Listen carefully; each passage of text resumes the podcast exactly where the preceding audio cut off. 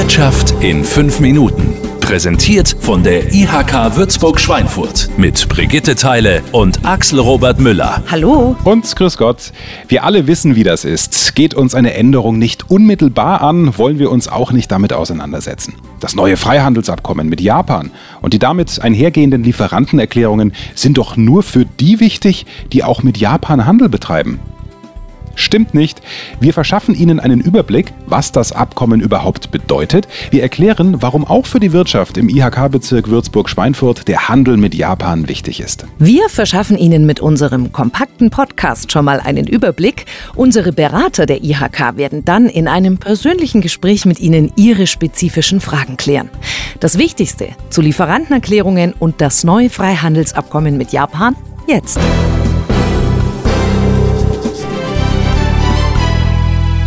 Nur Unternehmen, die auch Handel mit Japan betreiben, sind vom Freihandelsabkommen betroffen. Nein, jedes Unternehmen kann betroffen sein, selbst wenn es nur innerhalb Deutschlands liefert. Oftmals verlangen Kunden von ihren Lieferanten eine Lieferantenerklärung zum Nachweis des präferentiellen Ursprungs. Hat der Kunde diesen Nachweis, hat er die Möglichkeit, die Ware ohne oder mit niedrigeren Zollkosten in ein Drittland, mit dem ein Abkommen besteht, zu exportieren. Für die Ausstellung der Lieferantenerklärung sind die bestehenden Freihandelsabkommen die Grundlage und somit auch das Abkommen mit Japan. Fast 30 Prozent der Weltwirtschaft und über 30 Prozent des Welthandels sind vom EU-Japan-Freihandelsabkommen, kurz JEFTA genannt, betroffen. Worum geht es in diesem Abkommen genau? Mit dem Abkommen sollen tarifäre und nicht tarifäre Handelshemmnisse mit Japan abgebaut und Exporte vergünstigt werden. Der Zutritt in den japanischen Markt wird durch die Anpassung von japanischen Standards und Normen erleichtert. Im Freihandelsabkommen werden Zollpräferenzen vereinbart. Sie helfen, dass der Zollsatz bei Ursprungswaren der EU und Japan reduziert werden oder sogar wegfallen kann. Im Abkommen sind Ursprungsregeln enthalten. Sie definieren, zu welchen Bedingungen Waren präferenzberechtigt sind und ob sie beim Ausstellen einer Lieferantenerklärung zu prüfen sind. Die EU ist selbst ein riesiger Wirtschaftsmarkt mit Millionen von Verbrauchern. Braucht es da noch vertiefte Wirtschaftsbeziehungen zu Japan? Japan ist der sechs wichtigste Handelspartner der EU in Asien und der zweitwichtigste Wirtschaftspartner Deutschlands im asiatischen Raum. Beide Seiten beschäftigen sich mit ähnlichen Themen wie Digitalisierung, Vernetzung, Robotik, Mobilität, Life Science und Energieeffizienz. In unserer globalisierten Wirtschaftswelt kann es sich keine Volkswirtschaft mehr erlauben, sich von Märkten abzuschotten. Und gerade mit Japan bestehen bereits vielfältige Beziehungen. Wie sieht es da in Mainfranken im IHK-Bezirk Würzburg-Schweinfurt aus? Der IHK Würzburg-Schweinfurt sind in ihrem Kammerbezirk 131 mainfränkische Unternehmen bekannt, die nach Japan exportieren. Unter anderem werden Produkte aus den Bereichen Elektronik, Medizintechnik, Maschinenbau, Lebensmittel und Automotive von Mainfranken aus nach Japan exportiert. Etwas über 30 mainfränkische Firmen importieren aus Japan. Sechs mainfränkische Unternehmen betreiben eine Produktionsstätte oder eine Niederlassung in Japan. Wichtig aber, auch Unternehmen, die keinen Handel mit Japan betreiben, sind von dem Abkommen betroffen. Viele kritisieren an dem Abkommen die mangelnde Transparenz, keine Berücksichtigung des Umweltschutzes und den unzureichenden Verbraucherschutz.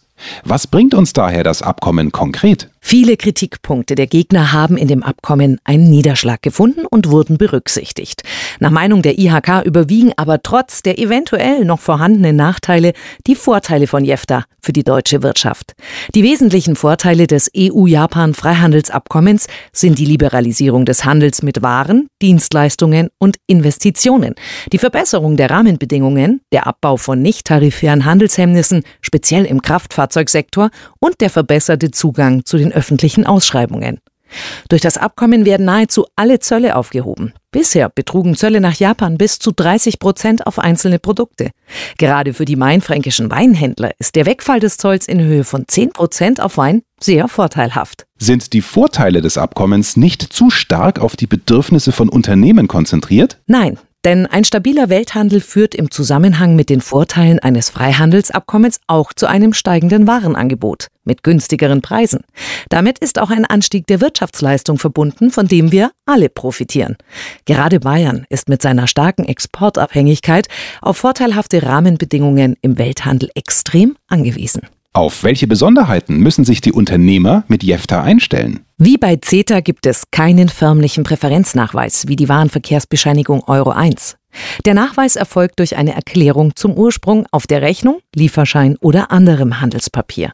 Ab 6000 Euro kann die Rechnungserklärung nur durch einen REX erfolgen. Das ist der beim zuständigen Hauptzollamt registrierte Ausführer. Auch der Wortlaut der Erklärung enthält einen gänzlich neuen Bestandteil. Es müssen detaillierte Regelungen zur Angabe der verwendeten Ursprungsregel gemacht werden. Die können in den vorgeschriebenen Wortlaut der Lieferantenregelung ergänzt werden. Als neuen Ursprungsnachweis gibt es die Gewissheit des Einführers. Der Einführer besitzt alle Belege über die Ursprungseigenschaft und Einhaltung der sonstigen Vorschriften des Ursprungskapitels. Ändert sich auch was an der Bestimmung des Ursprungs für die Lieferantenerklärung? Die B- und Verarbeitungslisten haben nicht mehr eine dreispaltige, sondern wie bei CETA eine zweispaltige Struktur. Bei Listenregeln besteht ein neues alternatives B- und Verarbeitungskriterium, der sogenannte Regional Value Content. Hier beziehen sich die Wertregeln neben dem Abwerkpreis neu auch auf einen Frei-an-Bord-Preis. Neu ist, dass beim Einführer eine Prüfung erfolgt, ob ein Ursprungserzeugnis vorliegt und daher der Ausführer ihm bzw. den Zollbehörden des Importstaates weiterführende Informationen übermitteln muss. Klingt alles sehr kompliziert. Wie sollen Unternehmer damit zurechtkommen? Die Unternehmer werden von uns nicht im Regen stehen gelassen. Die Abteilung International der IHK Würzburg-Schweinfurt berät sie als Unternehmer in diesem Zusammenhang und erklärt genau, unter welchen Voraussetzungen Japan als Land in die Lieferantenerklärung aufgenommen werden kann. Natürlich kann sich ein Unternehmer darüber hinaus auch in vielen anderen außenwirtschaftlichen Fragen an uns wenden.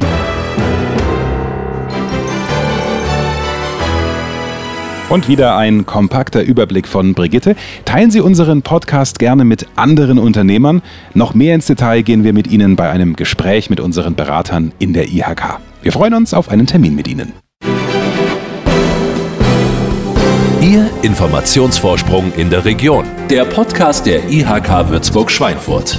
Wir verbinden Menschen und Wirtschaft in Mainfranken.